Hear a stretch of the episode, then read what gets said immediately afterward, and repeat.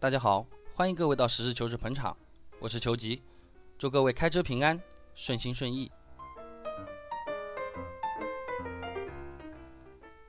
在第一次选车的时候，应该说很多朋友都存在着一定的茫然，对自己心仪车辆的概念并不是非常的明确，或是不明白自己到底喜欢什么，或是不明白自己适合什么。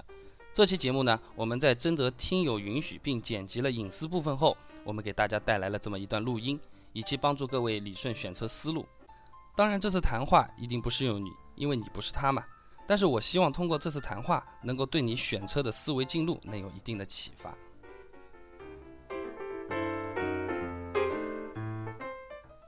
那个，听说你要买个途观是吧？对，我想买一个途观呢，全国价格都差不多，而且那个现在途观还是要加一点钱的。那个，你当初是怎么想想要买途观这个车子啊？因为和其他其他和这个车型类似的车子还蛮多的呀。不是，我想买柴油车，柴油 SUV。啊，你想买柴油车是吧？对。途观的柴油车的话，你那个每隔两年要换一次柴油滤芯的，大概一万多块钱，这个事情你知不知道的？啊，这个我知道的。啊，柴油车的话比较省油，动力也会也会比较好一点。嗯，柴油车的话，不过车子车子很少的，要订车的。啊，你那边那个呃途观很少的是吧？我那个叫那个从他也去问了几个朋友，他那边几个朋友都说这个是这个进口的这个途观都已经没在做了。呃，你那个进口的那个途观柴油车的话，你，哎，怎怎么讲呢？车子非常非常少的。估计是也是非常少，因为我在这里，在我们舟山的那个是经销商也问过了，也都说这个是呃很少现在。我我就是比较好奇啊，你你当时怎么会考虑到这个车子？因为那因为那个途观，人家现在要买的话，人家都是买国产的汽油版。啊对。然后进口的话，就算买进口的话，人家也都是买汽油版。对对对，没错没错，柴油版的。途观的那个柴油版买的人非常非常少，现在为止，现在八月份你是第一个问途观柴油版的，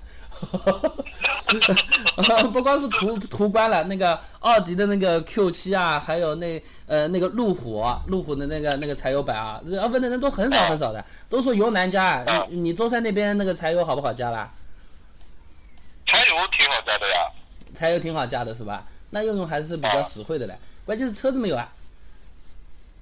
啊，那要是这样的话，那你能不能这样啊？就是，呃，我是大概准备三十万到三十五万啊。裸车价了。这个是，啊？呃，是不是裸车价三十到三十五万左右？对对对。还是全部弄好？呃，呃，裸车价，反正全部弄好三十五万之内。全部弄好三十五万之内是吧？你二手车考不考虑了？是三，二手车不要。啊，因为这个价位的话，可以买个二手的 A 六的柴油的。嗯，那我不要，我二手车不要。那你或者我看一下，就是呃比较好一点的，就是我刚才的这样的价格 SUV，呃不是柴油车也没关系，但是如果汽油车的话，要省油的那种汽油车。呃，省油的话，从从从省油角度来说，肯定是日本车和韩国车了啦。你你对日本车介不介意的啦？呃，日本车介意的，韩国车可以。韩国车那个 iX 三五性价比还是比较高的。呃，现代 iX 三五是吧？哎，北京北京现代的那个 iX 三五，很硬。呃，它的那个 iX 三五，那你说说看，它的那个呃，这个是就是它有它有它有几款车型啊？呃，iX 三五呢，它是这样的啊，呃，手动挡你不考虑了，买自动挡了吧？啊啊。自动挡呢，基本上它是从十八万三千八。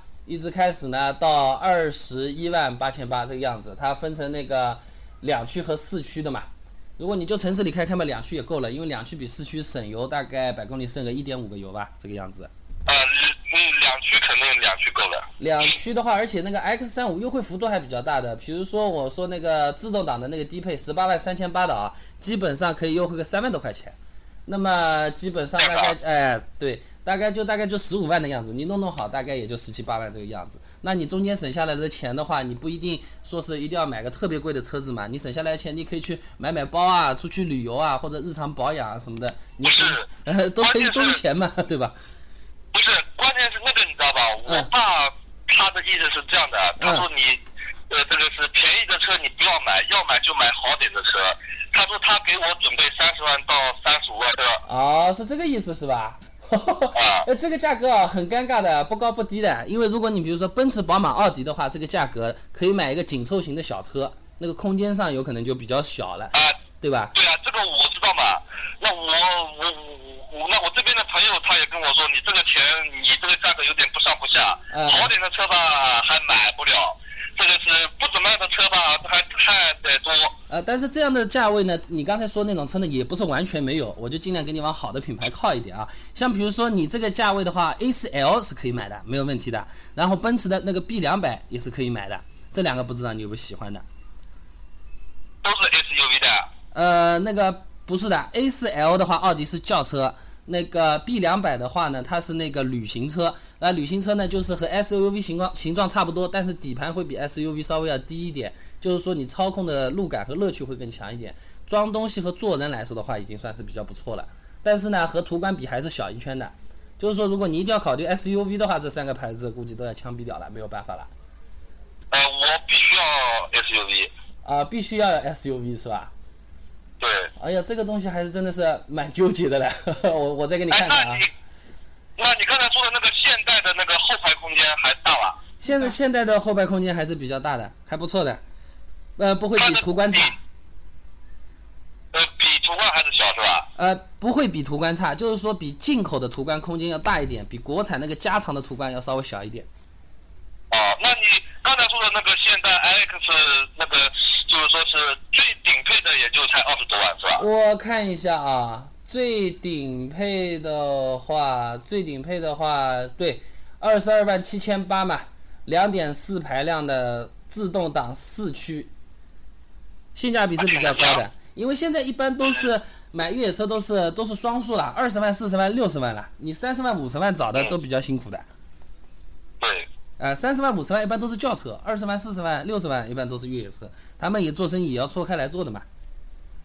哦，然后嗯，呃，那个车子在哪个四 S 店提的？是不是我以后保养也就去那个四 S 店啊？呃，那个车子它这个啊是全国联保的。你比如说你你在北京买个大众，或者是呼和浩特买个大众，你在你舟舟山那边，你就可以在自己舟山的四 S 店做保养，然后出了质量问题索赔也可以在本地索赔的，和买的地方没有关系的。哦，除非有一种就是买买车的时候他什么备胎没给你，哈哈，这这种事情，那我们要找卖我们车子的店。那基本上我们反正提车的时候肯定都是要检查好，呃，单据签好了再再这么提回来的。就是从质量方面来说，它是全国级别的，它不存在城市和地域和店的问题的。啊，那它那个进口车的话，一定要去，嗯，这个是宁波或者杭州保养吗？我们这边没有。呃，要看哪边进就去哪边了，进口车是归进口车的呀。对，我那我今天问的那个途观，我们这边的经销商他就说这个是这个肯定要去宁波或者杭州保养，这里肯定没有。对呀、而且途观本身就挺省油的，你如果真的很喜欢这个车型，你要么就进口途观买个汽油版嘛，好了。那途观是蛮省油，但是途汽油途观就不省油了。那我跟你说啊，只要是越野车长这个块头的，差不多重的都这么个油耗。嗯，哪里啊？那个是网上面我都看过了，这个是国产的那个汽油途观二点零，这个旗舰版，它这个是耗油量是最厉害的。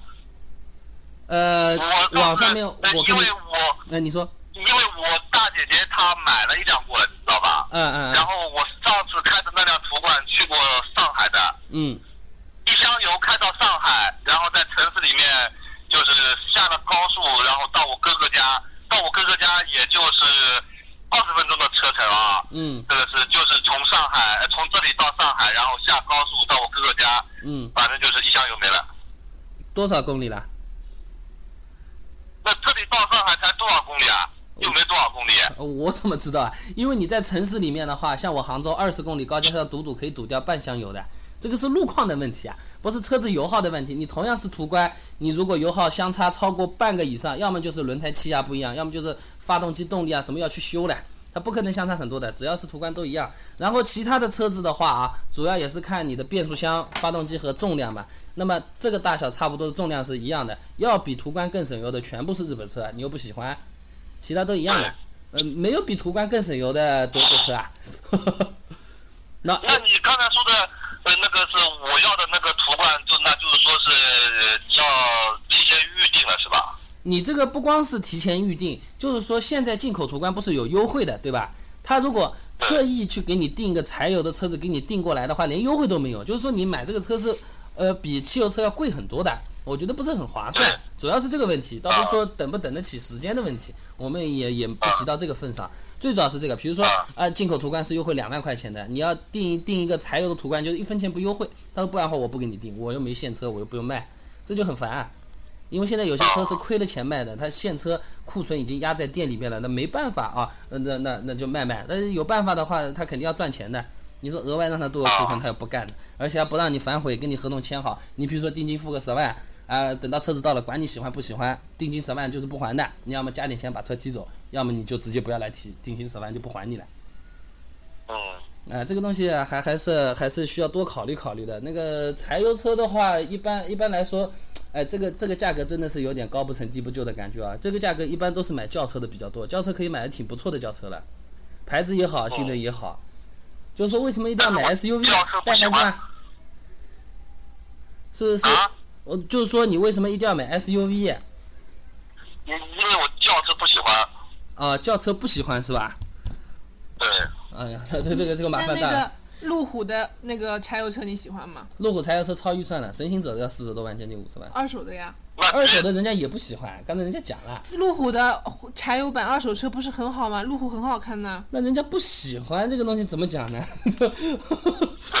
这个这个买车首先要买个开心，买个心里顺畅的，这个肯定必须的呀。主要是我考虑到这个是我已经驾龄这么长了，不像有的就是。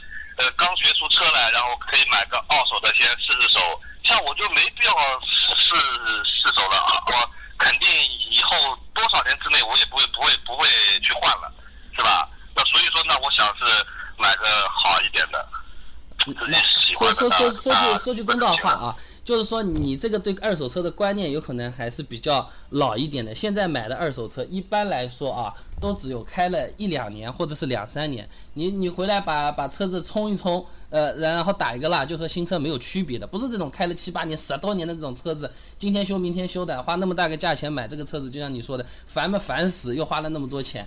现在的二手车的话，基本上都是和新的没什么区别的。而且的话，我们买二手车是为了缩减我们的费用，提高我们这个车子车型。我给你打个比方，那个奔驰2013款的 GLK SUV，奔驰的，呃，三十一万，三十一万，开了五万公里，三十一万二零一三年二月份上的牌。我觉得这个性价比就很高，对吧？你同样三十多万，你一个是奔驰，一个是大众。而且奔驰这种车可以开五十万公里的，你五万公里算毛线啊？而且这个车子买来打一个蜡就是新车了，那不根本就不需要什么换座椅啊、做油漆啊，根本就不需要的，都都是这种两三年之内很新的这种车子，这种二手车是 OK 的。你说的我去买买一个这种什么零一年、零二年的奥迪 A 八买了来，那我是不愿意的。就像你刚才说的，花了那么大个价钱，还惹一堆麻烦，还要被人家说。这种类似我刚才说的这种情况，一两年、两三年的车子买过来，人家就根本就不知道它是二手车，完全看不出来，而且还没有购置税。哎，而且你不用交购置税，你比如说四十万的车子，你要交百分之十，就要交四万块钱购置税，你三十万要交三万来，你二手车买来购置税都不用交。要买要买这种准新车，你说的五年六年这种时间很长的，那我觉得没意思的。不要说你，我也不会去买这种车子的，这个惹麻烦的，又要被人家看不起，自己还天天跑修理厂，烦都烦死了。这个我不会去买它。我基本上我我能承受的极限就是三年以内，而且三年以内一定要是德国车这种好的这种车子。三年以以内的这种德国好的车子，它就和新的车况没什么区别的。你说买个日本车啊或者怎么样，我自己好像还是接受不了。二手车我大概就只愿意买德国车，因为它质量比较好，说的土点耐操了。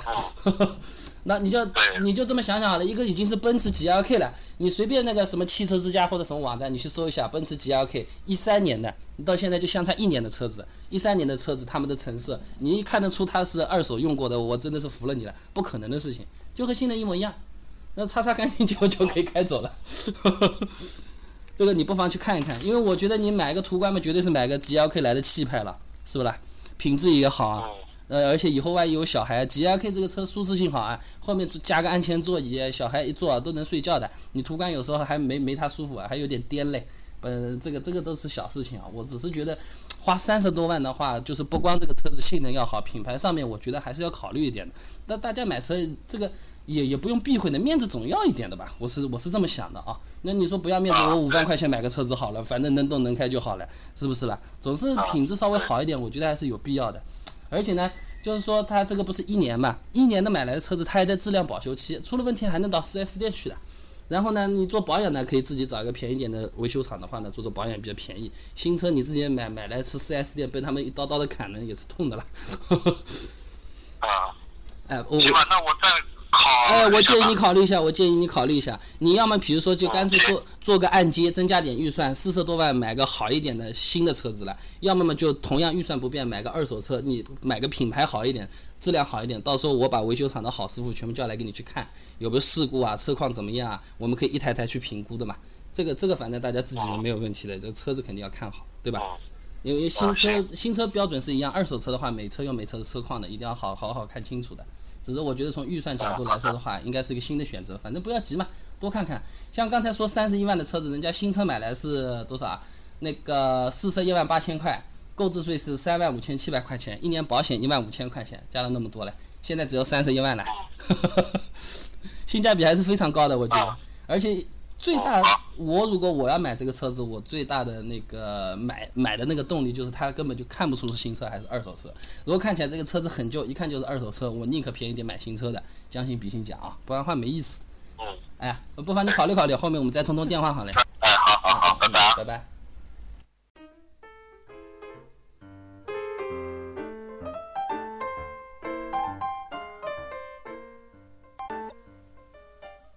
好了，录音到这里呢就结束了。那现在我给大家讲讲我在给这位朋友做咨询过程中的一些思路吧。一开始呢，我通过推荐一辆不是 SUV 的柴油车呢来打开话题，发现这位朋友在意 SUV 这个车型要超过柴油和汽油的燃油动力选择。然后我又推荐了二十万左右的汽油版 SUV，以分辨这个三十万预算需求的内在真实性。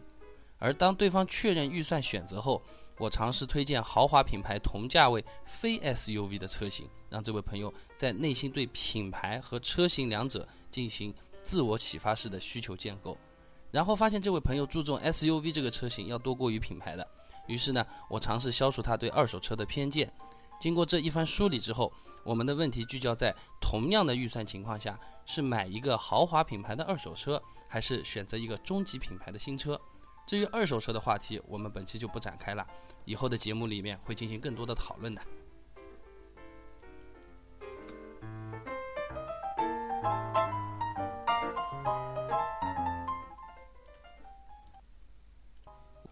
这样吧，我就拿手机来打个比方好了。现在国内大多数用的都是三星和苹果的手机，但其实我们那么多的用户，只有极少数的人才能够分辨出三星的优点在哪里。苹果有什么无与伦比的绝技？啊，大多数情况下都是跟风的，放了一个韩剧啊，大家全部都是去买 Note 了。今天看到一个苹果的广告，就兴冲冲的跑到店里去把苹果抱回家了。但是这个手机是不是真的符合我们内心的需求？我们是否需要那么高级、那么昂贵的手机？这其实还是可以打一个问号的。我们很多时候的需求是被媒体的广告。和其他的宣传途径所放大、所虚拟出来的是一种泡沫化的需求。那么，当你每一次接受主流媒体对各种车辆品牌的演示，你就会瞬间对自己的汽车的理念、喜好进行一次解构。这么一次次的反复解构，你就逐渐趋于茫然、趋于盲目，最后你买的可能是主流媒体刻意烘托出来的品牌或者是车型，而不是你心底喜欢的或是适合你的。因此，在你被主流媒体的虚拟追求绑架之后，你不妨回头问问自己，当初是怎么想的。